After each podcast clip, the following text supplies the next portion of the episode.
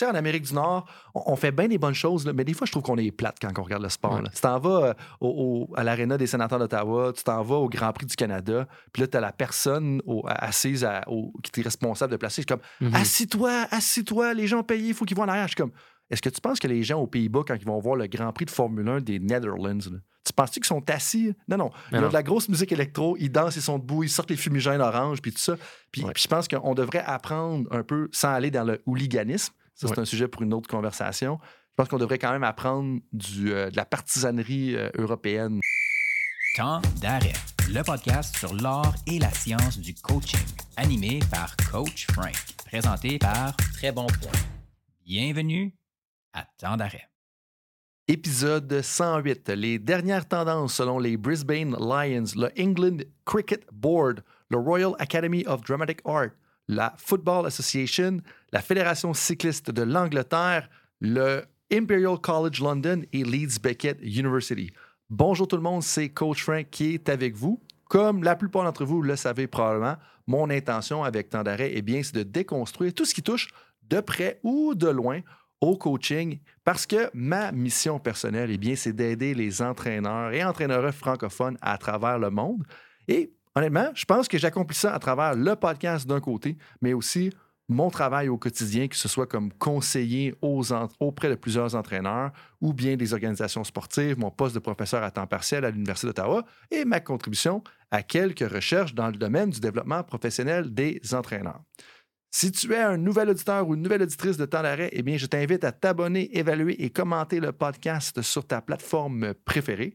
Pour les auditeurs loyaux de Temps d'arrêt, je vous dis un gros merci et je vous invite à être un ami en partageant à un ami, be a friend, tell a friend, comme ils disent en anglais. Ça prend 5 secondes et ça va contribuer au développement positif du système sportif, en plus du tien. Aujourd'hui, on a une formule un petit peu différente on a un invité qui n'est pas vraiment un invité, c'est-à-dire que c'est notre coéquipier de l'équipe Très Bon Point, Vincent Rivet. Vincent occupe le poste d'analyste et joue un grand rôle dans le soutien du développement des affaires chez Très Bon Point. Vincent, bienvenue à temps d'arrêt. Merci, merci. Euh, ça me fait plaisir d'être là. Ben, je suis bien content que tu sois avec nous parce que là, euh, j'allais pour parler de mon voyage, mais j'étais comme, ça va faire un peu drôle si je fais juste parler de mon voyage par moi-même. On retourne aux premiers épisodes de temps d'arrêt, justement. Donc, Vincent va être là pour faciliter un peu la conversation parce que je pense qu'il y a quand même plusieurs euh, petites leçons à retirer du voyage que j'ai été faire en Angleterre. Puis Vincent va nous aider à tout mettre ça en contexte pour les entraîneurs et les personnes qui travaillent dans le sport. Ah, puis plus sérieusement, hein, tu n'es pas juste là parce que tu as une belle coupe de cheveux. Vincent il est là parce qu'il complète aussi présentement une maîtrise en administration du sport à l'Université d'Ottawa, en plus d'avoir été entraîneur au hockey pendant plusieurs années et fait notoire. Il a été le gardien d'urgence à deux reprises pour les sénateurs d'Ottawa de la Ligue nationale de hockey durant la saison 2023-2024, qui n'est toujours pas terminée. peut-être qu'au moment que vous allez écouter ça, on va être rendu à 4, à 5, à 6 ou à 7. Puis je je veux pas prier pour des blessures au gardien de but, mais ça serait quand même le fun de te voir en action. Là. Ça serait intéressant. Ça serait intéressant, ça ferait une belle histoire euh, à compter. donc, Vincent est vraiment là aujourd'hui euh, pour m'aider à faire ressortir toute la valeur possible de ma visite, ma visite d'études de sept jours en Angleterre. Donc, Vincent, à toi le micro. Euh, par où c'est qu'on commence? Moi, Frank, j'aimerais ça savoir pourquoi est-ce que tu as décidé de t'expatrier en Angleterre avec, pendant sept jours puis avec trois filles à la maison? Oui. Euh, ben, chez nous, le développement professionnel est, très important, que ce soit pour moi ou pour ma conjointe. Donc, euh, dès que j'ai parlé d'idées, euh, elle était d'accord avec ça. on, fait vraiment une bonne équipe à la maison. Donc, elle était comme, ben, go for it. Si ça va être utile pour toi, ça va être utile pour ton développement, je vais. Puis l'idée en bowling, c'est une expression que j'ai dit à plusieurs reprises durant le voyage, mais que je savais pas trop comment vraiment bien traduire. mais l'expression qui représente un peu l'intention, c'est que je veux être un cordonnier bien chaussé. Mhm. C'est-à-dire que je coach des coachs, je parle de développement professionnel, je parle de l'apprentissage, j'encourage des gens à faire des visites d'études. Je peux pas, après ça, moi, me retirer de mon bar puis faire comme. Attends, parce que moi, je comprends comment ça marche. Fait que je ne vais pas avoir de coaching, je ne vais pas faire de visite d'études, je ne vais pas faire de développement professionnel. Fait que l'idée, c'était vraiment d'être un cordonnier bien chaussé qui se traduirait potentiellement, selon mes amis à Beckett University, le cobbler with good shoes. Euh, pardonnez-moi la, prononciation, puis c'est peut-être pas exact, mais, mais je pense que ça représente vraiment l'idée de mon voyage, euh, de, prêcher, de, prêcher pour ma paroisse en bout de, de, faire ce que je prêche en, en bout Ouais, tout à fait. Puis euh, qu'est-ce qu'il y avait à ton agenda là-bas? Euh, c'était un- J'ai essayé vraiment de maximiser le côté professionnel. Fait que je suis pas allé voir Big Ben, euh, je suis pas allé voir Buckingham Palace. Euh, en réalité, je faisais le Red Eye, donc le vendredi. J'arrivais là-bas, train direct pour Manchester, où c'est que là, c'était vraiment ma journée plus plaisir. J'allais voir mon collègue Liam McCarthy de l'Université Leeds Beckett, que j'avais rencontré depuis euh, 2017 à quelques conférences, euh, qui court d'ailleurs le marathon de New York en bas de trois heures. Fait pas important pour votre développement C'est quand même- professionnel, mais quand même, c'est Très impressionnant. Ouais, en plus d'être un chercheur qui fait du travail avec la Premier League, là, comme tu vois qu'il y a quand même un côté professionnel et personnel euh, développé. Euh, Puis là, c'était une vraiment journée plaisir. C'est un fan de Manchester United depuis qu'il est grandi. Euh, J'ai payé la traite, puis on est parti, puis on a passé une belle journée, ça. Euh, je vous raconterai les détails à un autre moment de, de- cette journée-là, mais ça a été vraiment le fun d'avoir le match. Ensuite de ça, un repas un peu exclusif en arrière, puis une belle soirée arrosée. Par la suite, ça devenait un peu plus sérieux. Où est-ce que je passais trois jours avec Leeds Beckett University, particulièrement avec Ian Coburn, Julian North, euh, Liam McCarthy, trois chercheurs qui sont là. Euh, Anna Stoddard aussi, qui est une chercheure euh, qui, coach du rugby aussi en Angleterre. Euh, puis ensuite de ça, dans les deux dernières journées le plus sérieuses, encore une fois, c'était au des Sport Performance Summit qui est euh, présenté par Leaders euh, in Sport, par le Leaders Performance Institute. Ça, c'était à Londres, à The Oval. The Oval, c'est comme le stade euh, central en Angleterre pour le cricket. C'est comme le plus gros Mhm. stade de cricket là-bas que je connaissais pas avant d'y aller. Puis ça, c'était vraiment plus une, une conférence euh, de sport professionnel, si je peux m'expliquer comme ça. Puis le vendredi, c'était une journée plus relax parce que là, je savais que je revenais le samedi, puis là, il allait avoir de l'action à la maison. Fait que le vendredi, c'est relax. Fait qu'un un gros, une journée de plaisir, trois jours universitaires, deux jours vraiment sport professionnel, puis une journée de tout décanter tout ça, euh, puis m'assurer de résumer un peu le, voyage et puis d'entretenir mes contacts.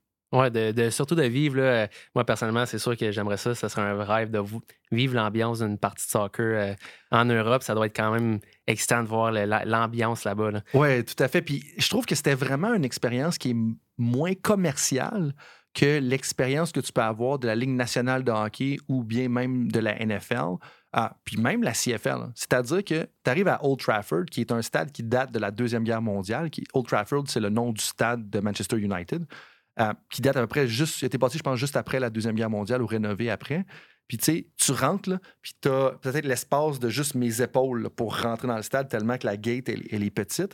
Euh, mais après ça, dans le stade, tu as plein de bannières de comme groupe, de, de rassemblement, puis tu as un tableau euh, électronique, si on veut, et tout ce que tu as sur le tableau électronique, c'est les noms des deux équipes puis le pointage. OK. Comme, t'as pas de nombre de tirs au but, t'as pas de panneaux publicitaires euh, interactifs, euh, t'as rien de ça. Puis je trouvais ça quand même le fun. Parce que c'était seulement l'expérience sportive de haut niveau.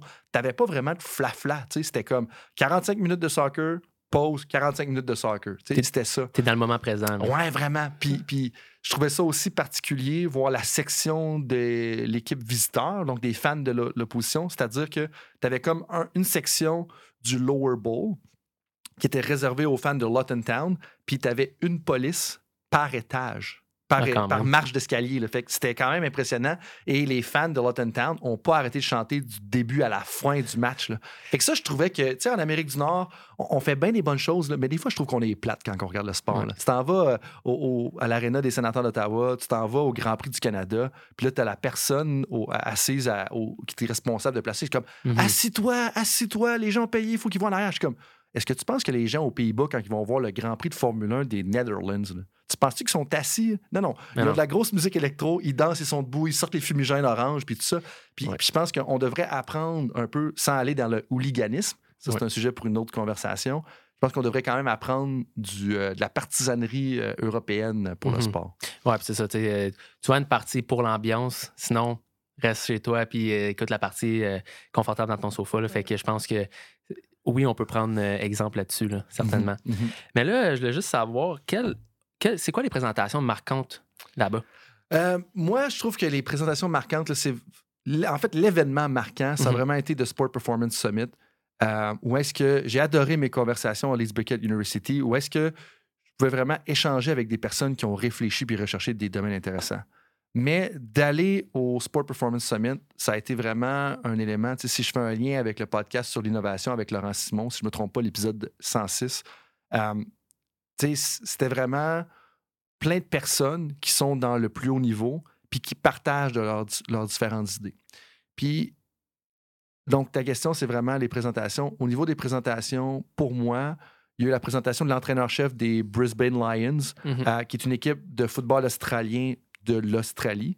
Euh, et puis, pour vous mettre en contexte, c'est une équipe qui a à peu près 30 000 personnes à chacun des matchs. Et la finale, il y a 100 000 personnes. Je dirais que durant la saison, peut-être gros comme les Alouettes de Montréal, les Red Blacks euh, d'Ottawa, mais durant les finales, ça prend une envergure complètement. Fait que ça, parler de quoi la, culture de haute performance, puis aussi quand tu es, un entraîneur-chef. Deux autres présentations qui m'ont marqué, vraiment celle-là sur les Centennials. Les Centennials, c'est euh, les organisations centenaires à succès. C'est quoi les principes qui sous-tendent des organisations comme la NASA, le Royal Academy of Music, les All Blacks, British Cycling, des organisations qui, à travers le temps, ont du succès parce qu'on regarde des principes d'organisations qui réussissent, mais des fois, c'est pas à travers des décennies puis même des centenaires. Fait que ça, c'était bien. Et une autre qui a quand même clashé avec ce que je connais, c'est euh, le titre, c'était Coaching Live, How the Royal Academy of Dramatic Art Coach and Develop Talent. Fait qu'en bout de ligne, euh, c'est une des académies les plus prestigieuses au monde en termes de- d'art dramatique, si c'est ça la traduction, où est-ce qu'il y a 28 personnes qui sont acceptées par année là, pour la voix là, qui est dédiée à, à être acteur ou actrice. Ah, fait que ça, c'était quand même particulier aussi de voir comment est-ce que c'est différent. Puis je te dirais que ces trois présentations-là ont vraiment été marquantes, mais la valeur d'un événement comme ça, puis d'une visite d'études, selon moi, c'est vraiment les conversations que tu as avec les gens qui sont autour des tables. Tu sais. Um, puis, si je peux me permettre, en- encore une fois, sais, pour moi, juste une conversation marquante, j'arrive, ma première conversation autour d'une table, après la première présentation, je m'assois avec une personne, puis là, je vais pas aller dans le détail parce que quand c'est des conversations privées, je ne veux pas mettre ces conversations-là privées, puis la personne exacte à qui ça se réfère sur la place publique. Fait que- mais bref, c'est une personne qui est un, je veux dire, un directeur d'une équipe importante de la Premier League, fait quand même du gros calibre. Puis, il me jase que OK, mais en ce moment, il est en train de faire un. Ils ont de la misère à l'intégration euh, du feedback des joueurs dans leur planification de la performance, mais de l'autre côté, il est en train de faire un doctorat sur la valeur des déplacements des joueurs au soccer. Voulant dire que on assume qu'un athlète qui fait 10 km de déplacement au soccer ou au hockey qui en fait qui traverse plus de mètres à la glace, c'est plus valable qu'un athlète qui marche ou qui coaste. Mais quand tu regardes Lionel Messi, Lionel Messi il est renommé pour être un des plus grands marcheurs sur un terrain de Mhm. soccer. On s'entend, Lionel Messi, quand même un bon joueur de soccer. Très bien réputé. Très bien réputé, puis qui a marqué des buts. Ouais. Puis lui, ce qu'il est en train de faire, c'est de dire comment est-ce qu'on peut. euh, en fait, que la, la valeur d'un déplacement, elle n'est pas en fonction de la longueur du déplacement, c'est en fonction de la distance par rapport à tes adversaires. Ça veut dire que si tu marches, puis que à cause de la dynamique du jeu en ce moment, les autres, tes adversaires s'éloignent, ben ça, ça a beaucoup plus de valeur que si tu cours au fond, puis qu'en bout de ligne, tu rentres dans trois défenseurs. Fait que là, de, pousser l'analyse jusqu'à ce point-là, comme ça, c'est vraiment intéressant. Puis là, tu sais, je sais que toi, tu un gars de hockey, je travaille avec des coachs de basket, de rugby. Il y a plein de parallèles à faire avec n'importe quel autre sport d'invasion. Ben, c'est ça, d'avoir un différent background, différents coachs, différents sports. Je pense que c'est ça que c'est intéressant d'aller chercher les points forts, les points faibles de chacun, peut-être l'apporter à ton propre sport aussi. là. Ouais, ben c'est ça. Puis il y a des parallèles à faire entre les sports. Puis ça, c'est une des affaires que je pense que les, les gens sous-estiment. Ou est-ce que faut être, prendre le temps d'aller voir d'autres sports? Comme au Canada, les coachs de hockey parlent à des coachs de hockey. Aux États-Unis, les coachs de football parlent à des coachs de football. Mais je pense qu'il y aurait beaucoup à gagner à faire plus d'échanges à gauche et à droite parce que juste cette idée-là de valoriser les déplacements, non en fonction de la longueur du déplacement, mais plutôt la distance avec les adversaires, ben, je pense que les coachs de bénéficieraient de ça, que ce soit sur l'avantage numérique ou même l'entrée de zone, ou une fois que tu es installé dans la zone. Oui, absolument. Non, je suis. euh, Ouais, c'est. Je trouve ça intéressant parce que souvent, comme tu dis, on est tellement focusé sur notre sport que pas juste. On ne devrait pas juste apprendre sur, exemple, faire une passe, faire un one-timer, comment ça fonctionne. Non, mais aussi à l'extérieur. Tu sais, de, de regarder plus loin, qu'est-ce que tu fais à l'extérieur de la chambre. Mhm. Peut-être de, de, de voir avec d'autres coachs, différents sports, un coach de soccer, qu'est-ce que lui il fait avec ses coéquipiers pour chercher une certaine cohésion d'équipe, puis euh, d'autres euh, d'autres choses de même. là. Mhm. Euh, parmi toutes les présentations, il y en avait une en particulier qui était plus destinée aux entraîneurs? Oui, vraiment, celle-là là, des Brisbane Lions, c'était la go-to. Euh, c'est l'entraîneur-chef euh, de l'équipe des Brisbane Lions qui a partagé pendant à peu près une demi-heure ce que lui il fait. Puis ce qui est plus intéressant là-dessus, c'est que moi, je, ben, je m'assois, tu sais, je suis assis. Puis juste après sa présentation, comme il arrive, il s'assoit à côté de moi, puis là, il commence à me jaser ça. Puis là, il est comme Hey, euh, t'avais-tu ma présentation? Ben oui, je vais pas dire non, là, tu sais. Fait que oui, je l'ai comme. Fait que là, j'ai comme sa présentation puis tout ça. Fait que celle-là, c'était vraiment la, la plus intéressante et la plus pratique à mes yeux. Ça quand même dire intimidant, là. Juste qu'ils viennent à côté de toi, ils demandent, hey, puis comment t'aimais ça, puis. euh, Ah Ouais, peut-être, mais je te dirais que ça l'est plus vraiment. mhm. Parce que, euh, dépendamment des différentes personnes à qui j'ai parlé dans le passé, je suis comme, tu sais, les gens, des fois, ont des gros titres, puis ça, puis il y a des gens qui sont super intéressants, puis il y a des gens qui sont super pas intéressants, Ouais. là, tu sais, aussi. Fait que je te dirais que lui était super intéressant, puis moi, je le recommande à tout le monde qui s'en va en Australie, si tu as la chance d'aller y parler, aller y parler, tu sais. Mais, euh, ouais, c'était pas tant intimidant, c'était juste intéressant de pouvoir parler à la personne, en fait, qui avait présenté en avant. Ouais. Puis euh, pour la présentation Brisbane Lions, qu'est-ce qui ressort de ça? Euh, ce qui ressort pour moi, c'est vraiment l'importance de définir ta culture d'équipe et surtout de la relier à des éléments concrets. Puis là, si je peux remettre un peu les choses en contexte, la raison pour laquelle cette personne était là, clairement, c'est parce qu'elle a été vêtée avant puis elle a fait un, un bon travail. Puis pour mettre les gens en contexte, il a pris l'équipe, cet entraîneur-là, qui s'appelle euh, Chris Hagan. Il a pris l'é- l'équipe en, en 2016. Dans le fond, l'entraîneur avant a été congédié. Lui a pris l'équipe en 2017. Puis en 2016, l'équipe avait deux victoires, était 17e au classement sur 18. C'est pas très bon. Puis jusqu'à l'année passée, ils ont terminé avec 19 victoires. Ils ont fini deuxième au classement, puis ils ont perdu la grande finale par 4 points. Fait clairement qu'il y a eu un changement.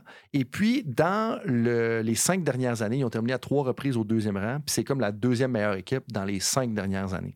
Puis ça, pour moi, ce qui est particulièrement intéressant, c'est que là, tu as des preuves qui a bâti une culture durable. Puis, en fait, qui partait probablement dans un contexte qui n'était pas favorable. Et dans les différentes choses qui est ressorties, la première qui m'a frappé à mes yeux, c'est qu'il commence la présentation puis il dit Moi, mon rôle, c'est d'être un Chief Energy and Psychological Safety Officer. Donc, être le chef de l'énergie et de la sécurité psychologique. Puis là, j'étais comme Hey, ça, c'est intéressant. Parce que, est-ce que tu te rappelles d'un clip, ou est-ce que tu as déjà vu le clip de Gino Oriema, l'entraîneur-chef de Yukon sur YouTube? Non, je Non, non. ça te dit rien? OK. L'entraîneur-chef de Yukon, qui était une légende dans le niveau du basketball féminin universitaire, ben lui, il m'a dit, il- dans le clip, il- il- ça circule dans les entraîneurs, puis il y a plein d'entraîneurs qui adoptent ça. Il dit I don't coach effort. Je coach pas l'effort, je coach pas l'énergie. Puis c'est comme si tu étais recruté pour venir ici. Mais là, tu as le gars de l'autre côté, Chris Hagan, qui dit Moi, ma job, c'est de gérer l'énergie puis la sécurité psychologique.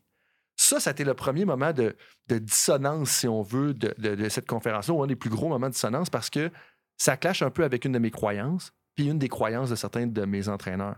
Puis, mais je pense honnêtement, j'aurais tendance à pencher, en fait, après réflexion, sur le côté de Chris Hagan, dire que l'entraîneur-chef doit gérer l'énergie et doit orchestrer la sécurité psychologique.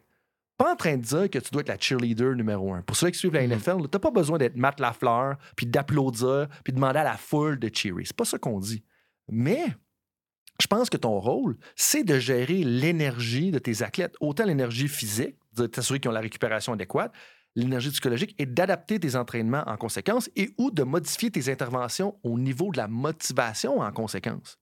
Et ensuite de ça, de créer le climat psychologique qui va permettre aux gens d'être dans une optique d'apprentissage. Puis c'est ça qu'il nous dit, il nous disait en bowling Chris Hagan. Euh, dans les choses, quand je parlais tout à l'heure, de dire qu'il y avait un lien concret, tous ces éléments de sa culture étaient clairement définis, puis il y avait une activité concrète. Eh bien, je me rappelle là, que, il parle de faire des groupes d'apprentissage avec ses joueurs. Il y a des, euh, des activités semi-dirigées avec ses joueurs au niveau de l'apprentissage. Il leur apprend des principes justement d'apprentissage également. C'est vraiment une de ses valeurs centrales. Mais pour pouvoir apprendre collectivement, il faut que tu sois capable d'être vulnérable. Puis pour être capable d'être vulnérable, comme Daniel Fortin-Guichard nous l'a très bien expliqué dans l'épisode 81, si je ne m'abuse, tu sais, il faut que tu aies un climat de sécurité psychologique. Fait que ça, après ça, quand tu décantes ça, je suis comme, j'aurais tendance à croire, particulièrement en 2023, que ce que Chris Hagan nous a partagé d'être le Chief Energy and Psychological Safety Off- Officer, je pense que c'est vraiment, vraiment la, la- Je pense que c'est quand même le rôle clé d'un entraîneur-chef d'un gros programme. là. Ouais, puis je, je pense que souvent, on oublie que derrière l'athlète, il y a une personne, puis qu'on peut pas juste demander de le pousser, de le pousser, de le pousser. Il faut quand même lui offrir un environnement qui est sécuritaire, que, où Mhm. il va être, va être à l'aise d'aller voir le coach et dire Hey, je je suis fatigué, là, comme, donne-moi un break. Ouais. Fait d'avoir cette perspective-là pour un entraîneur de très haut niveau. Mais je pense que c'est intéressant pour les coachs comme moi, les coachs comme euh, avec les entraîneurs euh, euh, avec qui j'ai coaché les entraîneurs de soccer de la, de la région, je pense que ça peut être intéressant de prendre cette mentalité-là et de l'apporter avec eux dans leur club Ben oui. sportif. Puis tu sais, tu parlais des, des des- du club en ce moment. Une des autres choses qu'il a faites qui est particulier, quand il a pris le poste en 2016-2017, il a interviewé toutes les personnes qui étaient officiellement listées faisant partie des opérations football de Mhm. l'équipe. Hey, comme combien, mettons, je ne sais pas combien d'organisations font ça, là, mais tu arrives, puis OK, qu'est-ce qui est bon par rapport à ce qu'on fait, qu'est-ce qui est pas bon par rapport à ce qu'on fait, puis comment est-ce qu'on devrait améliorer les choses? Littéralement, aller voir chacune des personnes qui fait partie des opérations football de ton programme, dans ce cas-là, football australien. Je pense que ça démontre quand même de l'ouverture aussi. Fait que jusqu'à un certain point, comme c'est de créer un climat d'apprentissage, mais de l'autre côté, c'est qu'il y a aussi, un peu comme je disais au départ, c'est prêcher pour sa paroisse, où est-ce Mhm. qu'il a modélisé un peu ce que lui voulait avoir. Puis en fait, il disait, c'est une des choses qui est ressortie dans sa présentation également, de dire que si tu veux que quelque chose se passe, ben, tu dois le- faire en tant que tel en premier, puis après ça, tu peux comme le demander à, à- à tes athlètes ou à ton staff. là. Ouais, c'est de créer une culture gagnante au final. Mhm, Vraiment, parce que impliquer tout le monde, pas juste tes athlètes, mais vraiment tout l'entourage de l'organisation. Je pense que c'est un point qui est vraiment intéressant. mhm. Euh, mais là, par rapport à la présentation, Brisbane Lions, High Performance Culture, qu'est-ce que ça mange en hiver, ça? Qu'est-ce que ça mange en hiver? Ben, lui a défini la culture de haute performance qui étant un endroit où les gens sont motivés à s'améliorer et à relever des défis quotidiennement. Puis grâce à ça, là, les gens vont atteindre, la satisfaction, le plaisir et le succès. Ça veut dire que il met l'accent numéro un sur la motivation. Puis moi, ça me fait penser à un de mes entraîneurs là, que je trouve le plus fascinant, avec qui je travaille en coaching. Puis il me dit tout le temps, tout commence par la motivation. Si le jeune ou la jeune n'est pas motivé de se pointer, j'ai bien beau avoir le meilleur programme, le meilleur set d'exercices, le drill le plus créatif, ah, ça sert à quoi? Mhm. Puis je pense que de la façon, là, puis la définition, c'est une traduction libre, mais c'est littéralement la définition de Chris Hagan de la culture. C'est où un endroit où les gens sont motivés à s'améliorer. Fait que motivation, puis apprentissage. Apprentissage, pour moi, c'est la façon dont tu identifies les choses puis qui va t'amener à t'améliorer, puis que tu as le goût de relever des défis. Fait que pour ça, pour avoir le goût de relever des défis, il faut aussi que tu aies le willpower, la volonté. Mais pour avoir la volonté, il faut aussi que tu aies l'énergie. Fait que jusqu'à un certain point, tout est, vraiment interrelié. Puis ce qui était aussi fascinant de cette présentation-là, c'est qu'il a vraiment pris le temps de décortiquer sa culture avec le terme, puis 10 éléments. Puis là, chaque élément, il y avait comme une petite flèche qui le rejoi- le rejoignait. Puis après ça, c'est OK, qu'est-ce que je fais? Par rapport à chacun de ces éléments-là? Comme je mentionnais tantôt, par rapport à l'apprentissage ou le shared ownership ou des choses comme. Une des choses qu'il a, a faites aussi, c'est créé un groupe WhatsApp euh, et les athlètes, le groupe s'appelle Moments of Greatness. Dans ce groupe-là, les athlètes doivent partager ou quand ils sentent, ils doivent partager un élément, dire Hey, ça, ça a été vraiment comme. C'était vraiment nice qu'on on fasse ça en équipe. Puis il y a un exemple là-dedans, c'est il y a un athlète blessé qui a fait huit heures de route pour amener les parents d'un joueur qui participait à sa première finale à la finale. Wow. Pour différentes raisons, là, c'était problématique, puis il ne pouvait pas avoir de transport. Le transport est un peu chaotique pour aller à la finale. Je ne me rappelle pas des détails exacts, mais tout ce que je me rappelle, c'est que d'un athlète, il est allé littéralement, il était blessé, il n'avait rien d'autre à faire. Il s'est dit, moi, je vais aller prendre les parents de tel joueur, m'aller chercher, je vais les ramener au stade. Je pense qu'il y avait, ah oui, je pense que les parents avaient des problèmes de santé qui les empêchaient de prendre un vol. Euh, parce qu'en Australie, les villes sont quand même loin, loin de l'autre. Puis ça, j'étais comme, hey, c'est c'est cool, tu sais, mais de créer un, un- juste un petit groupe où est-ce que le but, c'est littéralement, genre, non, Moments of Greatness, puis c'est des personnes. Ex, dans le fond, c'est si tout, moi, je fais un- un- une action noble, si on veut, ben, c'est toi qui vas l'écrire dans le groupe. Fait que ça, ça amène aussi un cercle virtueux où est-ce que, hey, mais ça, il en fait des bonnes choses. Frank en fait des bonnes choses. Joanie, elle en fait des bonnes choses. Valérie, elle en fait des bonnes choses. Fait que ça, ça j'étais quand même euh, pas mal intéressant aussi comme partage. Non, je trouve ça intéressant. Puis juste de reconnaître. Je pense que juste de, de reconnaître qu'est-ce que tes coéquipiers font de bien.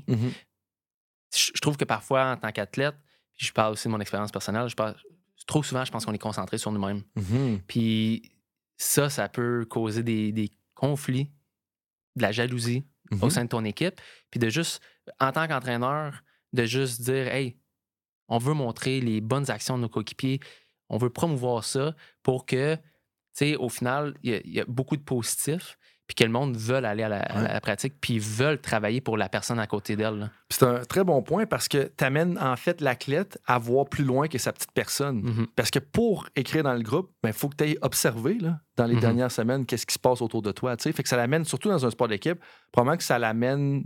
euh, c'est une action anodine qui amène l'altruisme à prendre davantage de place dans ton équipe. Oui, vraiment. Mhm. Euh, J'aimerais vraiment ça euh, parler du Centennials Lessons in Sustaining Success for Over 100 Years. Ouais. Ça, c'est euh, une, présentation quand même particulière. Euh, dans le fond, c'est le professeur Alex Hill, qui est un peu euh, consultant, là, dans le fond, en Europe. Lui et son équipe, ils ont conduit une étude de sept ans en portant, qui portait sur le succès, les organisations à succès telles que les All Blacks de la Nouvelle-Zélande, British Cycling, la NASA, le Royal Academy of Music, puis d'autres. Et le but, c'était de dégager les tendances fascinantes qui ressortaient de tout ça. Puis, en gros, le, principe numéro un, il, y en a, plusieurs, il y en a 12. Je n'ai pas lu le livre, puis il n'a pas parlé nécessairement des 12 durant la présentation. Mais il est arrivé, puis il commence, puis il nous dit les organisations centenaires à succès, ils ont des grands-parents, puis des adolescents, puis les deux, ils ont un rôle important dans l'organisation. Puis tu es comme, qu'est-ce que tu veux dire par des grands-parents puis des adolescents, tu sais? Ben, il dit, tu as des grands-parents, là, qui comprennent clairement la mission, qui savent pourquoi on est là, puis qui sont responsables de la famille. tu sais? Fait que c'est le noyau. Ils sont responsables dans le sens qu'ils prennent charge de la famille. là. La famille ici, dans ce cas-là, Mhm. c'est l'organisation. Ils sont ouverts au fait qu'il y ait d'autres mondes qui fassent partie de la famille, des, des jambes, des brus, puis du monde à gauche puis à droite. Mais tu as aussi des adolescents. Là, tu es comme, OK, ben, les grands-parents, ça sert à tenir le fort en place pendant peut-être 100 ans. Mais les adolescents, ça vient brasser à la cage. Mhm. Mais ce qui est important de ça, c'est que c'est important d'avoir des adolescents dans ta famille parce que ça va venir brasser à la cage. Et puis, ça va t'aider à t'actualiser. Ça va t'aider à rester à jour, à t'assurer que tu comprends c'est quoi TikTok. tu sais, Puis que tu Ouais. parles plus comme Rendal, il m'a agacé dans l'émission, l'épisode 105. Tu dis, moi, j'appelle ça encore Twitter alors que c'est X. Ben, c'est important que tu aies des adolescents qui nous disent non, non, là, pas, là, arrête, c'est X. Moi, moi aussi, j'appelle ça encore Twitter. Là. Je suis pas encore habitué X, là, juste pour te Ah, rassurer. ben c'est bon, ok, ça me rassure un peu quand même. Euh, puis, puis le point avec ça, c'est de dire non, tu as besoin justement d'avoir des adolescents qui vont brasser la cage. Là, tu me dis, Mhm. OK, c'est quoi, qu'est-ce que ça veut dire pour une organisation? Ben, tu as besoin d'au moins 20% de ton organisation, de ton coaching staff, qui est quand même constant à travers les années, qui prend responsabilité de la culture, qui démontre de l'ouverture, euh, puis qui veut s'améliorer, puis qui a clairement une raison d'être. Fait que ça, c'est les éléments clés du noyau. Mais après ça, il faut que tu t'assures de t'entourer d'adolescents. Et dans ce cas-ci, eux, c'est des experts. Des experts extends. Puis moi, j'ai trouvé ça intéressant. Puis là, c'est tellement euh, euh, centré sur moi-même, mais de dire, c'est ça le rôle que je joue avec les organisations. Est-ce que j'étais dans une rencontre hier? Puis, comme, moi, tu sais, les gens, ils me payent, puis je suis très bien payé pour ce que je fais, mais je suis comme, ils me payent pas pour que je leur dise ce qu'ils veulent entendre, ils me payent pour leur dire des affaires qu'ils veulent pas entendre, ou que je leur dise ce que je pense vraiment. Puis c'est ça un peu le rôle que je joue. Puis je pense que davantage d'organisations, même de coaching staff, auraient intérêt à s'assurer de s'entourer d'experts qui sont les adolescents qui vont venir challenger les façons dont on fait les choses. Puis oui, peut-être que 50% des recommandations de ton petit adolescent là, qui te dit juste ce qu'il pense puis qu'il n'y a pas de filtre, tu vas peut-être pas les prendre. Puis c'est correct. Mhm. Mais c'est important de les avoir, ces personnes-là, parce que si tu les as pas puis que tu restes juste dans ton noyau, ton évolution à travers le temps, tu resteras plus actualisé et tu seras plus en train d'innover. Et Mhm. ça, c'est deux éléments qui sont très problématiques si tu cherches à être, à avoir du succès de façon durable. Puis là, ça m'a amené, j'avais pas réalisé ça avant qu'on on se parle aujourd'hui, mais tu sais, je me demande si c'est un peu pas ça le problème des Patriotes de la Nouvelle-Angleterre dans les cinq dernières années. Où est-ce qu'ils ont eu beaucoup de succès, mais tu sais, est-ce que le noyau, en perdant Tom Brady, en perdant plusieurs entraîneurs clés, est-ce que le noyau de à peu près 20% du coaching staff des Patriotes de la Nouvelle-Angleterre est rendu trop petit? Parce que c'est qui en ce moment? C'est Bill Belichick. Mais là, Nick Cesario, qui était comme le GM, est rendu avec les Texans de Houston. Josh McDaniels est parti coacher, il s'est fait congédier, il va peut-être revenir. Matt Patricia est ailleurs. Donc, peut-être que le noyau est rendu trop petit. Mhm. Fait que ça, c'est ce que je me demande. Mais dans le cas des Patriots, c'est ça. Puis il y a aussi l'analyste euh, que personne a- que personne ne parle jamais, là, qui est plus là. Mais tu sais, après ça, est-ce que tu t'entoures d'experts? Puis d'autres éléments qui sont ressortis de, de cette présentation-là, c'est que, OK, tu t'entoures-tu d'experts, mais comment est-ce que tu orchestres des accidents? Là, on est un peu on est pas en train de dire de prendre votre auto puis d'aller faire un crash. Ce qu'on est en train de dire, c'est comment est-ce que tu expérimentes en bout de ligne? Toutes ces organisations-là vont prendre de dire, hey, on va se planter, puis c'est correct. Mhm. On va se planter, puis on va apprendre de ça. On va se planter, puis parce qu'on on sait que c'est correct, on va apprendre de ça, ben on va réussir à s'améliorer. Puis ça, ben je pense que ça fait un lien avec les travaux qu'on a faits, où est-ce quand on parle de l'innovation, mais pour être un innovateur, faut que tu expérimentes. Mhm. Puis ça, là, moi, ça a été vraiment ça. Puis là, je, je peux pas attendre là, de lire le livre. là. Je sais pas si ça va être une priorité à court terme, mais à moyen terme, c'est sûr que je vais investir du temps là-dedans parce que euh, je pense que c'est c'est une chose d'avoir du succès, mais d'avoir du succès de façon durable, c'est vraiment une autre affaire. Oui, vraiment. Puis euh, j'aimais ça, là, de- que c'est correct d'échouer. Ben, pas échouer, c'est correct d'apprendre. Ben oui. Moi, j'appelle ça l'apprentissage. Il y a- Cette semaine, j'ai- coaché un jeune puis qui était tout déçu là, qui n'avait pas fait une, des- une des équipes. Puis lui, il pensait que c'était fini. Le jeune, il a 11 ans. là. Oh, il, a, il a- il a 11 ans, puis il dit, euh, tu sais, je posais des questions, Ah, comment tu te sens, Ah, il, se sent pas bien, puis qu'est- qu'est-ce que tu aurais pu faire de différent? C'est juste de poser qu'est-ce que tu aurais pu apporter de plus? Mhm. Puis Là, il, tu le fais réfléchir, ah, mais là, je l'ai pas fait à cause. Hey, t'as 11 ans, t'as le temps là, de t'améliorer, de, de travailler sur tes, tes euh, faiblesses, puis de renforcer tes forces. Mhm. Puis, tu sais, ça s'applique pas juste non plus pour les organisations, c'est vraiment aussi pour les athlètes d'innover, Mhm. puis de, de s'améliorer à chaque jour. là. Mhm. Ah, vraiment. Tu sais, je pense que cette personne-là a tout intérêt à avoir cette mentalité-là, puis de dire que c'est pas fini aussi, puis qu'un accident en cours de route, ben, je veux dire, c'est, ça va juste être- ça peut être un tremplin en ligne pour ta carrière, là, tu sais. Absolument.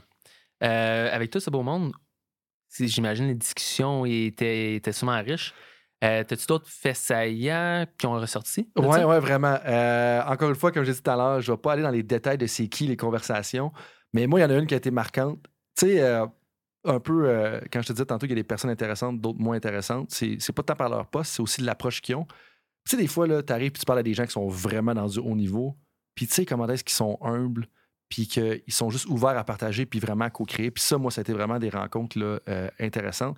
Puis il y en a une de ces rencontres-là que j'étais assis avec une, une personne en bout de ligne qui est directeur euh, du bien-être et de la performance dans une écurie de pointe en Formule 1. Fait que ça, c'était quand même super C'est intéressant. sais. différent aussi. Là. Ben, ouais, c'est vraiment différent. Puis moi, j'ai pour mon dire que la Formule 1, tu sais, c'est vraiment le summum de la haute performance parce qu'il n'y a pas aucune autre ligue où est-ce qu'il y a autant d'attention aux détails Mhm. pour des gains aussi minimes. là. Tout le détail qui va derrière une amélioration de 10 millièmes de seconde pour améliorer l'auto. Puis ça, c'est vraiment une, une écurie prominente. là. On va dire dans le top 5, là, je me sens confortable de dire ça. Euh, puis tu sais, il parlait de la place du bien-être dans l'organisation. Puis dire que pour eux, le bien-être, la performance, ben un, ça va ensemble parce que tu veux performer à travers la saison, mais qu'ils divisent en trois aspects. Donc, tu as l'aspect de la préparation physique. Et ça, là, c'est pas juste la préparation physique des pilotes. Mhm. C'est les pilotes, les ingénieurs, les mécanos, tout le monde est là-dedans, puis tout le monde, ils prennent en charge cet aspect-là. Fait que, préparation physique, tu as la préparation mentale, puis tu as la récupération. Fait que tu as physique, mentale, récupération. À l'intérieur du physique, ben, tu as clairement l'entraînement pour s'assurer que le corps, mais tu as la mobilité aussi, donc ils regardent un peu la préhabilitation. Au niveau mental, ils regardent la, le happiness, donc la joie, à quel point les gens sont heureux. Puis après ça, ils regardent leurs aspects, de leurs habiletés mentales. Puis au niveau de la récupération, ils vont s'assurer de passer du temps à monitorer, à coacher, à éduquer leur monde sur la, euh, l'hydratation. Là, j'ai le modèle en anglais, là, c'est pour ça que j'ai dit, mais l'hydratation et la nutrition, Mhm. et aussi la récupération et le repos. Puis tous ces éléments-là ensemble. Puis pourquoi je dis que c'était une conversation super intéressante, c'est que là, il me présente son modèle, tu sais. Puis ça, j'encourage toutes les personnes qui vont à des conférences, peu importe votre titre. là. Je sais qu'il y en a dans- qui écoutent le podcast qui ont des grandes responsabilités. là. Soyez humble et co-créez avec n'importe qui. Cette personne-là va faire comme qu'est-ce que tu as à m'apprendre? toi, le, petit francophone de Saint-Georges-de-Beauce, il n'y a aucune idée de Saint-Georges-de-Beauce. Mais tu sais, là, j'ai commencé à passer. Puis là, j'ai dit, OK, mais as-tu intérêt, ça, ça serait-tu une bonne idée, tu penses, pour visualiser un peu ce que tu fais, de réorganiser tes trois aspects de cette façon-là? Puis là, j'ai comme, hey, c'est intéressant, ça. Puis de où est-ce que tu sors ça? Puis là, j'ai parlé des travaux qui ont été faits sur les serial winning coach, les entraîneurs couronnés de succès, puis comment est-ce que moi je le présente. Puis elle fait comme, hey, c'est une meilleure, meilleure façon de le présenter. Comme ça dérange je pars avec ça? J'étais comme, ben non. Je dis, moi, ça te dérange je pars avec ton modèle. tu sais? Fait que je suis parti avec son modèle aussi. tu sais? Fait que ça, c'est du win-win, puis c'est de la co-création. Puis la, la personne était vraiment ouverte. Tu sais, C'est sûr que quand tu es directeur de la performance et du bien-être, je m'attends pas à ce que tu sois. euh, tu que tu sois quand même une bonne personne, là, Ben pour oui, ce que ben ça veut dire oui. être une bonne personne. Mais ce que je trouvais intéressant, c'est que il parlait du happiness. Tu sais, Mhm. Comment est-ce que c'est un élément important? Puis ce qui est ironique là-dedans, c'est qu'il y a une des autres conversations, la première conversation que j'ai eue euh, avec une personne qui est dans un poste de direction euh, d'une équipe de la Premier League. Là, encore une fois, je veux dire une équipe dans le top 10 en ce moment de la Premier League. Tu sais, une, une bonne franchise. Il dit qu'après chacune des séances d'entraînement, ils vont demander à leurs athlètes de dire OK, c'est quoi ton niveau de compréhension sur la séance? Après ça, à quel point la séance est intense? Puis à quel point est-ce que tu as apprécier la séance. Mais apprécier dans le sens, le enjoyment, tu as eu du fun pendant la séance. Tu es au plus haut niveau. Tu es Mhm. au plus haut niveau dans deux. Le soccer, très compétitif. Formule 1, très compétitif. Puis le fait que les personnes apprécient ce qu'ils font, c'est quelque chose qui monitorent de façon quotidienne. Ouais. Comme c'est fou, là. C'est fou. Non, mais nous autres, après ça, pour des athlètes de 15 ans, ben là, s'ils sont comme euh, s'ils veulent pas être ici, ben ils ont juste à aller faire un autre club. Je suis comme de quoi tu parles? là? Un athlète universitaire? Non, ben non, s'il veut pas être là, ben je peux aller jouer ailleurs. OK. C'est- Mais tu sais, comme. C'est- tellement une différente mentalité. Puis c'est là où ce que je, juste de, de laisser la chance aux athlètes de s'exprimer, Mhm, ça en dit gros sur l'environnement. mhm. Tu rentres là, tu dois tellement te sentir à l'aise, contrairement à une place où ce que tu vas en avoir des mauvaises journées. Là. Ouais. Tout le monde a des mauvaises journées. Puis je me rappelle, là, tu sais, je, vois- des athlètes, des joueurs là, qui sont fâchés des journées. Là. Mhm. Mais c'est pas juste de dire, hey, le jeune a une mauvaise attitude. Non, sais, essaie de comprendre pourquoi il est fâché. Mhm. Puis c'est là où on étiquette trop rapidement, je trouve, surtout dans le hockey de haut niveau, le- les sports de haut niveau, même dans le sport en général. Parfois, on, on étiquette un petit peu trop rapidement les comportements, mais c'est de comprendre est-ce que je peux t'aider? Comment je peux t'aider pour que tu te sentes plus à l'aise, plus confortable quand tu rentres ici? Ouais, puis en bout de ligne, qu'il soit fâché une journée, c'est bien correct. C'est Ben pas oui. dire qu'il a une mauvaise attitude, dépendamment de la motivation. Peut-être qu'il a juste pas les habiletés pour gérer sa colère. Puis après ça, tu sais, ce que les deux personnes aussi mentionnaient, puis je m'assurer de mentionner à tout le monde, c'est de dire, c'est pas que il devrait tout le temps être heureux, là, puis tout le temps avoir un 5 sur 5. là. On s'entend qu'on sait là, que dans le sport de haut niveau, il y a des hauts et des bas. Mais en ligne, c'est une donnée importante à suivre, aussi simple soit-il. Tu sais, dire, si une équipe proéminente dans la Premier League a juste trois questions après ses séances, je veux dire, il y a bien des équipes qui sont capables de faire ça, là, avoir Mhm. trois questions de même sur une échelle de 5 après leur séance, mais de dire, OK, s'il y a une chute trop significative, est-ce qu'après ça, nous, on devrait aller consulter, on devrait aller voir la personne, on- qu'est-ce qu'on fait? Tu sais, fait que c'est un point qui te permet de dire, hey, peut-être le temps d'intervenir. tu sais. Ça, pour moi, là, ces, ces deux conversations-là, je vais les amener avec moi. Il y en a eu d'autres euh, conversations un peu plus arrosées. là. Euh, puis ça, puis, puis tu sais, c'est intéressant comment est-ce que tu peux joindre le plaisir, là, puis, puis le, travail là-dedans, parce que tu as plein de gens qui sont passionnés, genre sport de performance, mais en même temps, hey, on est dans un autre pays, comme on prend une bière, comme Ouais. let's go, tu sais. Oui, vraiment. Euh, J'aimerais ça qu'on fasse un petit euh, survol sur euh, la, une présentation, là, Making Learning a Competitive Advantage euh, par euh, The Football Association. Ouais. Donc, le Football Association, la fédération qui régit le football, euh, le soccer anglais, c'est quand même quelque chose. C'est quand même une, une des plus grosses fédérations sportives au monde. C'est intéressant, oui et non. OK. Euh, non, parce que le, le format de présentation, c'était beaucoup. J'avais l'impression que je me faisais donner une leçon. tu sais. Puis ça, moi, ça. Sais, quand tu parles à des gens qui sont un peu dans les mêmes chaises que toi, c'est comme non, on a une conversation, là, puis comme je vous partage un peu ma perspective, puis si ça vous euh, allume, ben tant mieux. Mhm. Fait que le format n'était pas idéal, mais il y avait plusieurs des commentaires étaient faits au rôle central de l'apprentissage pour la Football Association. Comment est-ce que ça joue un rôle clé? Puis cette présentation-là a en réalité confirmé que pour vrai, on est sur la bonne voie, Mhm. puis que l'apprentissage, ça devrait être central, puis qu'il faut faire du temps pour ça. Euh, il faut mettre des stratégies en place pour bâtir un héritage. Puis quand je dis faire du temps pour ça, là, ça peut être vague, mais en bout de ligne, ça veut dire OK, on a eu un trois mois d'entraînement. Qu'est-ce qu'on a appris de ça? Puis de s'assurer de le documenter puis de l'archiver à Mhm. quelque part. Une de tes professeurs à l'Université d'Ottawa, Milena Parent, elle, elle travaille sur le knowledge euh, management ou knowledge sharing. Elle a Mhm. fait beaucoup de recherches par rapport à ça. Puis, tu sais, c'est une des choses que les organisations puis les coachs sont pas très bons à faire. Dire, hey, on a fait des apprentissages, on a fait des réalisations dans les derniers trois mois. Comment est-ce qu'on le documente puis on l'archive pour s'assurer d'être capable de l'utiliser puis de le ramener? Mhm. Parce que, tu sais, tout à l'heure, j'écoutais un podcast en m'en venant que j'ai produit parce que des fois, j'aime ça m'écouter pour être autocritique. là. Je regardais un peu des éléments que je devrais améliorer. Puis là, je me rends compte, ah oui, l'invité avait dit ça. Hey, j'ai complètement oublié, tu sais. Mais ça fait pas si longtemps que ça, là. C'est genre trois épisodes, là. Mhm. Mais imagine le nombre de choses qu'on oublie dans notre planification quand ça date de six mois, un an, quand tu reviens à faire ta planif. Fait que ça, ça m'a confirmé qu'on est sur la bonne voie. Puis des fois, c'est ça que je trouve le fun d'aller à l'extérieur. C'est que, un, tu apprends des nouvelles choses. Ouais. Clairement, avec les deux conversations que je te parlais tout à l'heure. Mais deux, ça te confirme si tu es sur la bonne voie ou non. Ou, OK, ah ouais, c'était bien dans la direction dans laquelle je m'en vais, mais faut juste dévier un petit peu, tu sais. Puis, puis je pense que ça, c'est. On, on peut pas en. ouais. Fait que bref, je te dirais que c'est un peu, c'est un peu ça. Fait que, tu sais, deux choses à retenir, je pense, pour les gens. Un, si vous.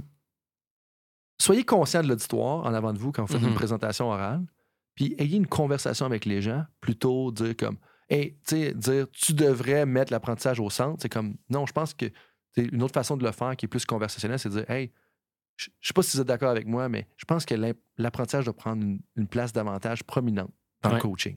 C'est complètement différent, mais c'était tu devrais, vous devriez, tout, pendant 20 minutes, je suis comme Quasiment donner des ordres, puis ah, je devrais faire ça. Ouais, c'est comme. Ouais. Si c'est tes employés, à la limite, peut-être. Mm-hmm. mais, mais quand c'est vraiment une conférence de différents coachs. Tous des gens qui sont du calibre équivalent à toi. Qui sont, c'est pas tout le monde qui peut aller là. là c'est véter cette conférence-là. pour aller à la conférence, ils checkent littéralement si tu travailles avec du monde de haut niveau. Mm-hmm. fait je, comme... je, pense que personne n'a la recette la, recette magique ou la recette gagnante, je pense de juste co-créer ensemble, ce qui va, ça va aider beaucoup. Oui, ça fait. Euh, ben merci, c'est vraiment, vraiment intéressant. J'aimerais vraiment que tu me donnes des moments clés, euh, ta visite dans l'ensemble. Euh, pour moi, le moment clé, clairement, que vivre l'expérience du soccer anglais, c'était clé.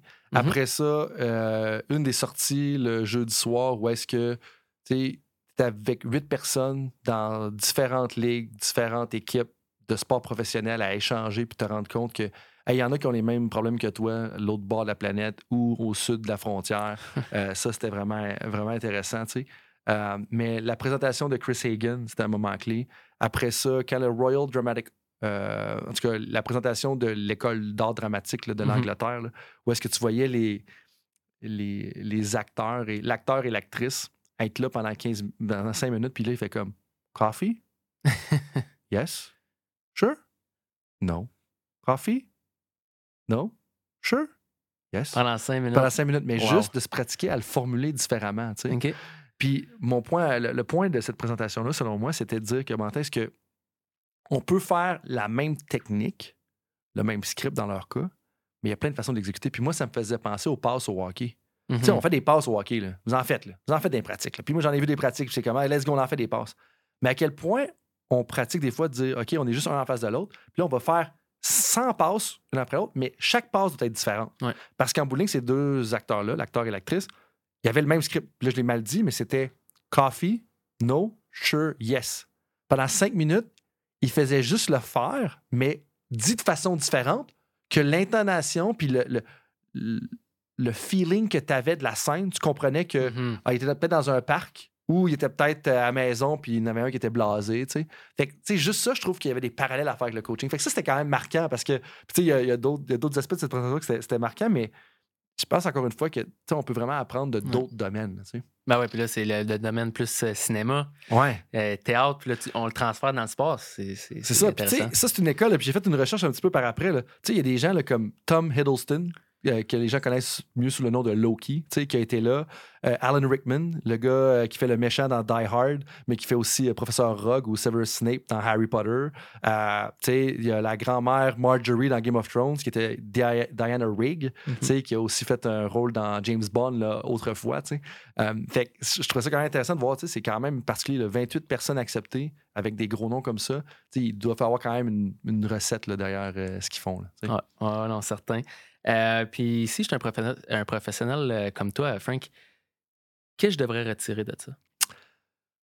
Un, la place de l'apprentissage. Deux, définir sa culture, puis comment est-ce qu'elle va se mettre en action. Trois, la présentation de Royal Academy of Dramatic Arts. Euh, que pour avant de l'aider, il faut que tu connectes. Mm-hmm. Puis, tu sais, eux autres, qui ont un drill, justement, qui font là, pour faire ça. Puis euh, ils nous l'ont montré, justement. Là, puis là, je fais des mouvements de doigts. C'est parce qu'il y a des mouvements de doigts inclus là, dans, le drill. Euh, je pense que ces trois éléments-là, c'est bien. Puis trop souvent que comme si tu veux leader un groupe, commence par connecter avec le groupe. Puis après ça, tu vas voir leader le groupe. Absolument. Je ne pourrais pas mieux dire. Euh, ben, merci beaucoup. Avant qu'on se quitte, j'aimerais ça te poser deux questions qui proviennent de nos auditeurs. OK, vas-y. La première, c'est en tant qu'entraîneur, comment peux-tu maintenir la motivation et l'intensité de tes athlètes après une victoire? Hmm. alors que ces derniers ont une attitude plutôt nonchalante, comme si la job avait été déjà complétée? Uh-huh. Ah, c'est une euh, très bonne question. Euh, je pense qu'il y a deux enjeux là-dedans. Tu as la motivation, puis tu as un peu de la culture. Euh, fait que je pense que si il y a beaucoup je pense qu'il y a beaucoup de prévention qui doit être faite par, par rapport à cette situation-là. Ça veut dire que si l'accent des objectifs qui ont été établis avec l'équipe à travers la saison sont toujours sur les résultats, mm-hmm. donc si on revient à la décomposition des objectifs en résultats, c'est-à-dire gagner un championnat, gagner des games, performance, nombre de tirs au but, processus euh, durée de tes chiffres ou nombre de shots que tu vas prendre en pratique. Mais si la majorité des objectifs que tu as établis durant la saison, puis que tu discutes régulièrement avec tes athlètes, sont sur les résultats, ben là, tu arrives à une game, puis atteins ce résultat-là, ben, hey, we're good. Mhm. Alors que si l'accent est davantage mis sur le processus et la performance, ben, je pense que ça va faire que, comme, OK, oui, on a gagné, mais je pense que le nombre de tirs au but n'était pas adéquat ou le nombre de chances Mhm. de marquer n'était pas adéquat ou, OK, on n'a pas réussi à rentrer. Tu sais, si, exemple, le taux de succès de ton entrée de zone, euh, toi, tu penses qu'on devrait être à 70% vous avez gagné la game parce que vous avez réussi 40% mais à chaque fois que vous rentrez dans la zone, vous étiez à le scorer parce que le gardien de l'autre bord n'était pas excellent. Mhm. Je pense que ça, ça va beaucoup aider. Le deuxième élément, c'est aussi, tu sais, je pense que même dans la productivité personnelle, quand tu es un peu down, je pense que tu devrais toujours regarder tout ce que tu as accompli, tu sais. Comme, tu sais, Mhm. hey, ça m'arrive de manquer de motivation, là, puis là, je suis assis. Là, je regarde, je dis, ah, OK, finalement, ça avance quand même, tes affaires, tu sais. Puis de l'autre côté, quand tu es un petit peu trop confiant, tu dis, ah, j'ai pas fait ça, j'ai pas fait ça, j'ai pas fait ça, tu sais. Je pense Mhm. que ça, d'avoir cette perspective-là, c'est deux outils que j'utiliserais euh, le deuxième, particulièrement dans un discours, peut-être quand tu parles à ton équipe ou quand tu parles de la préparation pour la prochaine semaine. Ouais, fait vraiment d'établir les attentes, puis vraiment d'avoir une discussion ouverte avec les, les joueurs par rapport à ça. Mhm. Euh, la deuxième question, ce serait comment peut-on développer des relations solides et de confiance avec les athlètes tout en maintenant un leadership fort? Puis juste avant que tu répondes à la question, euh, je, je trouve, honnêtement, c'est une excellente question parce que je trouve que trop souvent, parfois, il y a des coachs qui veulent laisser les friendly, tu sais, avoir une bonne relation avec les Mhm. athlètes, mais ça peut être perçu comme un manque de confiance peut-être de l'entraîneur. Il veut trop être friendly, il veut que tout le monde, les, les athlètes l'apprécient. Fait que je pense vraiment une, une question qui peut euh, être pertinente. Ouais, puis c'est une question complexe. Tu sais, dans le fond, je vais donner une réponse quand même courte, là, considérant le contexte de la question, Mhm. mais il y a plusieurs enjeux là-dedans. Le premier qui me vient à l'esprit, c'est la modélisation, c'est-à-dire qui, comment est-ce que tu te comportes? C'est-à-dire que n'y a personne qui va suivre une personne qui n'est pas confiante. Mhm. C'est-à-dire que pour qu'un leader soit efficace, il faut que tu aies quand même un minimum de confiance en toi et ou, en fait, surtout que tu projettes de la confiance. On espère que tu sois confiant, mais il faut que tu en projettes. Fait que pour ça, de modéliser un peu la confiance puis la façon dont on se comporte, super. La deuxième chose, je pense que un des éléments, c'est vraiment que les athlètes comprennent que tu es là pour avoir leur bien en tête. Fait que chaque fois qu'il y a une décision qui est faite qui peut les amener à, à se pousser, à vouloir à être, à être obligés de se dépasser, si on veut, que les athlètes sentent vraiment que non, non, c'est pour votre bien ou c'est pour votre développement. Mhm. Mais l'affaire, c'est que ça, il faut pas juste le dire, puis tourner les affaires. Puis ça, c'est un des problèmes des fois où est-ce que Ah non, mais je fais ça pour votre bien. Oui, un peu. C'est parce que c'est, parce que toi, tu veux gagner le match pour ta fiche de coach qui va t'amener potentiellement à aller au plus haut niveau. Fait que ça, l'affaire, c'est que les athlètes le sentent. Mhm. Ça se sent. Là, euh, euh, en tout cas, il y a une expression en anglais, là, mais c'est comme euh, les. Des choses que tu, euh, tu évacues, là, ça se sent. là. En fait, c'est les intentions se ressentent. Les Mhm. intentions se sentent dans une salle. Puis je pense que ça, il faut faire vraiment attention. Puis de dire, hey, je vais tout... les athlètes, ils vont le voir à travers le temps si tu fais le choix pour eux. Fait que, que ce soit dans le recrutement, que ce soit tu sais, dans le recrutement quand, mettons, tu es un coach au niveau collégial ou un coach au niveau même midget ou un coach au niveau universitaire, puis dire, hey, je veux te placer, puis tout ça, ben regarde, je veux te mettre dans ce rôle-là parce que toi, ça va t'amener justement à aller là. Mais que ce soit vraiment le cas, pas juste une, pas une manipulation en bowling de se Mhm. rendre là. L'autre affaire aussi qui est un, un principe moins scientifique, mais que je pense que ça représente bien l'idée, c'est de dire, euh, tu sais, tu t'en vas à une soirée, là. mettons que tu as un gala d'équipe. là. Tu sais, Je ne sais pas exactement le contexte de l'entraîneur, tu sais. mais tu sais, euh, il y a un moment là, que la, la soirée elle lève, là, puis que comme, tu sais, elle, elle atteint une autre coche. Mais si tu es leader de l'équipe, c'est à ce moment-là qu'il faut que tu t'en ailles. Mhm. Comme, puis que c'est correct que ton équipe évacue, mais que toi, il faut pas que tu fasses ça. Parce que là, si tu restes dans ces moments-là, selon moi, tu crées, tu franchis la ligne de justement, je deviens ton ami plutôt que ton leader. Fait que ça, c'est un, un autre élément. Euh, puis puis l'autre élément, c'est avoir un intérêt personnel pour la vie des athlètes. Puis qu'ils sentent que c'est vraiment sincère. Fait que, si tu as un intérêt pour la vie personnelle, tu participes aux activités sociales, mais tu t'en vas comme au moment où c'est que ça commence à lever. Euh, puis après ça, je me rappelle plus les deux autres choses que j'ai dit, mais si tu mets tout ça ensemble, je pense que généralement, tu peux avoir un leadership fort tout en étant proche des athlètes. Mais là, euh, ça, on pourrait en jaser pendant trois heures. Ouais, non, je, puis Je pense que ça donne un point de départ. ça donne un, ça donne un très bon point de départ. Puis, tu sais, personnel, euh, expérience personnelle, les entraîneurs ce que j'ai, que j'ai eu, euh, ou ce que j'ai apprécié probablement le plus, c'est où ce qu'il y avait le côté humain. Mm. là-dedans, puis euh, qui, qui avait vraiment l'intention des athlètes à cœur. là. Mais en même temps, c'était tes amis, puis ils jouaient pas à Rocket League ou à je sais pas trop quoi, avec toi le soir. Là, là, comme je pense que c'est ça. Il y avait le côté vraiment professionnel, Mhm. mais que quand tu y parlais, tu sentais que tu parlais pas juste à un entraîneur, tu parlais avec une personne derrière son C'est ça, rôle. Exact. que, Exact. Si, exemple concret, là, mhm. si tu vas faire un voyage en Italie avec tes athlètes, là, là, c'est un peu l'autre extrême. Là, Ouais. comme c'est correct de parler d'autre chose que ton sport. Tu sais, ça, c'est un, un cas là, que, que ben, pas j'ai vécu, mais que je- qui est vraiment arrivé. C'est de dire, comme tu fais un voyage d'équipe, comme c'est correct de parler d'autres choses. Ah oui. Non, absolument. Euh, ben là, le podcast tire à sa fin. Ouais. Honnêtement, je suis, je suis vraiment content d'en entendre parler. euh, puis je pense que les, les auditeurs vont pouvoir vraiment euh, retenir beaucoup de bons des points clés. C'est ton podcast. Je vais te laisser le mot de la fin. Fait que qu'est-ce que tu aurais à dire pour nos auditeurs qui écoutent l'épisode? Ben, premièrement, je vais faire comme tous les auditeurs. Je vais remercier l'animateur. Donc, merci Vincent de t'être prêté au jeu. C'est ta première expérience comme animation d'un podcast. Je pense que tu as très bien fait ça. Euh, deuxième, tu sais, comme ce que j'ai à retenir puis ce que je veux que les gens retiennent, je pense que il faut s'assurer d'observer comme professionnel. Puis quand je parle d'observer ici, il n'est pas question d'observer des pratiques, d'observer du monde, c'est d'observer les tendances internationales. Puis ça, c'est un comportement, un des cinq comportements pour, euh, nécessaires pour être un innovateur. Fait que ça, observer, ma visite d'études m'a permis d'observer. Deuxième chose, en lien avec ça, c'est important de sortir de sa chambre d'écho.